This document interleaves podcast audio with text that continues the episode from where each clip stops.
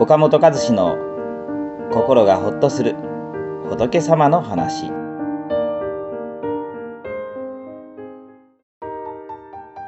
お釈迦様の、まあ、息子さんにねラゴラっていう方がいたんですね、うん、ラゴラ、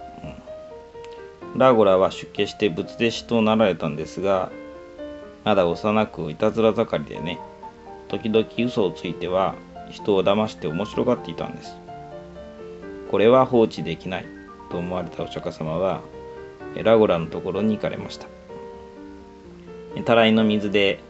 足を洗い終わられたお釈迦様はラゴラよお前はこの水を飲めるか？と尋ねられたんです。飲めません。汚れていますから水はもともと美しい。しかしお前は汚れた水のようなもの。お前は出家の身となったが真面目に修行せず嘘をついて人を騙し約束も守らない。結果として誰にも愛されず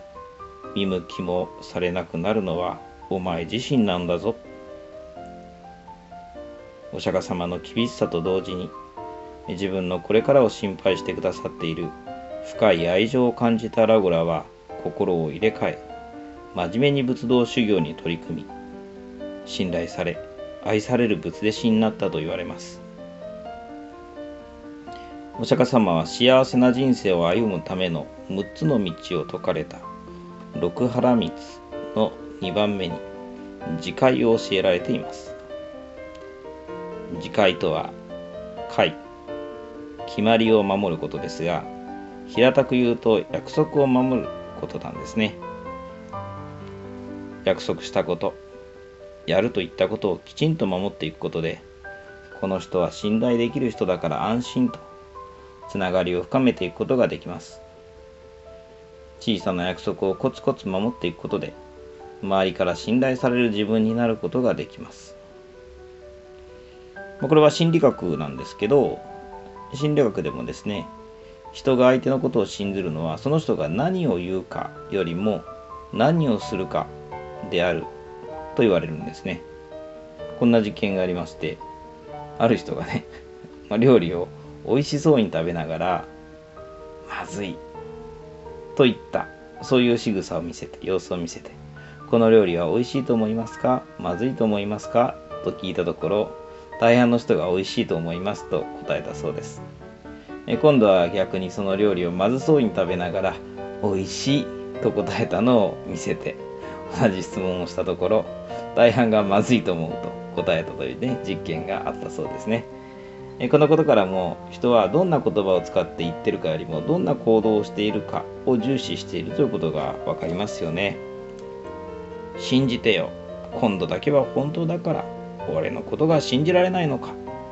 と言ってもやっぱ行動が伴わなければ結局信じてもらえなくなります。ですからねお互いの信頼を深めていくにはお釈迦様の教えられるようにお互いの間の約束や決まり事を丁寧に守っていくということなんですね。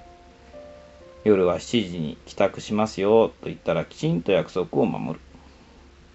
午後3時に〇〇の駅のカフェで待ち合わせしましょうと言ったら遅れないようにそこにちゃんと行く。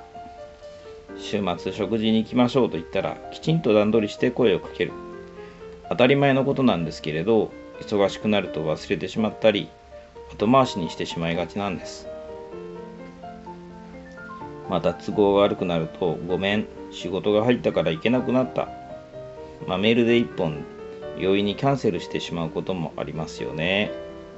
キャンセルした方はね用事が入ったんだから仕方がないと思っても、まあ、キャンセルされた方は食事の用意をしていたり日程を空けて、まあ、どのお店にしようかななんていろいろ考えていたりしたんですから、まあ、がっかりしますよね、まあそういうことが続くとねこの人の言うことは当てになんないな。私との約束はあんまり大事にしてくれないな。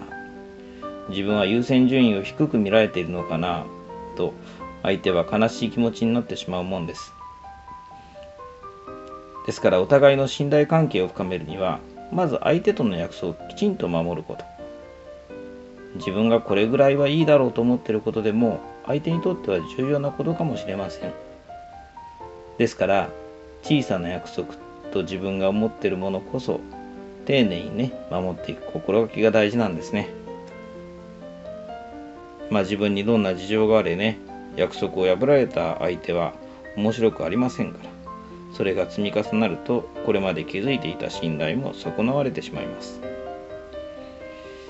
まあ、しかしね毎日いろんなことがありますからその時はできると思っていた約束も状況が変わって果たせなくなるということもあります。まあ、そんな時にどうしたらいいのか。お釈迦様は伏せの中に心からのお詫びやお礼の言葉を言うことを挙げられています。相手に迷惑をかけた時心からのお詫びの言葉を述べることはとても大切なことなんですね。約束が守れなくなった時相手に迷惑をかけた時誠意を持ってお詫びすることが大事です。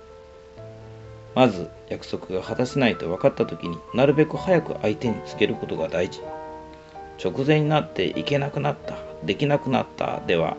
相手の予定も狂ってしまいますからなるべく早く伝えることが大事です。約束通りできるかどうかわからない時でも結局できませんでした。では相手を困らせますので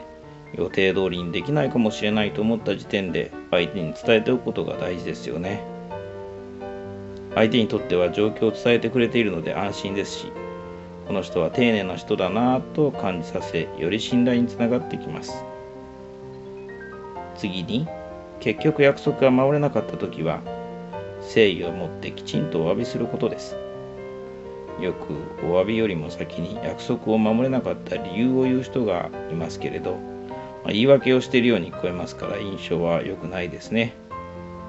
まず先にきちんとお詫びを言うことを心がけましょう。ごめんなさい。この間約束していたのにキャンセルしてしまい本当にすみません。予定を空けてくれていたのに本当にご迷惑をおかけしました。ときちんとお詫びすれば相手もその気持ちを受け止めてくれるはずです。その上で理由や事情を説明することが大事です。致し方ない理由や事情があったんだなぁと分かれば悪気はなかったんだから許そうという気持ちになります決していい加減に思っていたわけではなく努力したんだけれどこういう事情でできなかったということを分かってもらうことで安心してもらえますよね相手に迷惑かけたなと思ったらためらわず誠意を持ってお詫びすることを心がけていきましょう。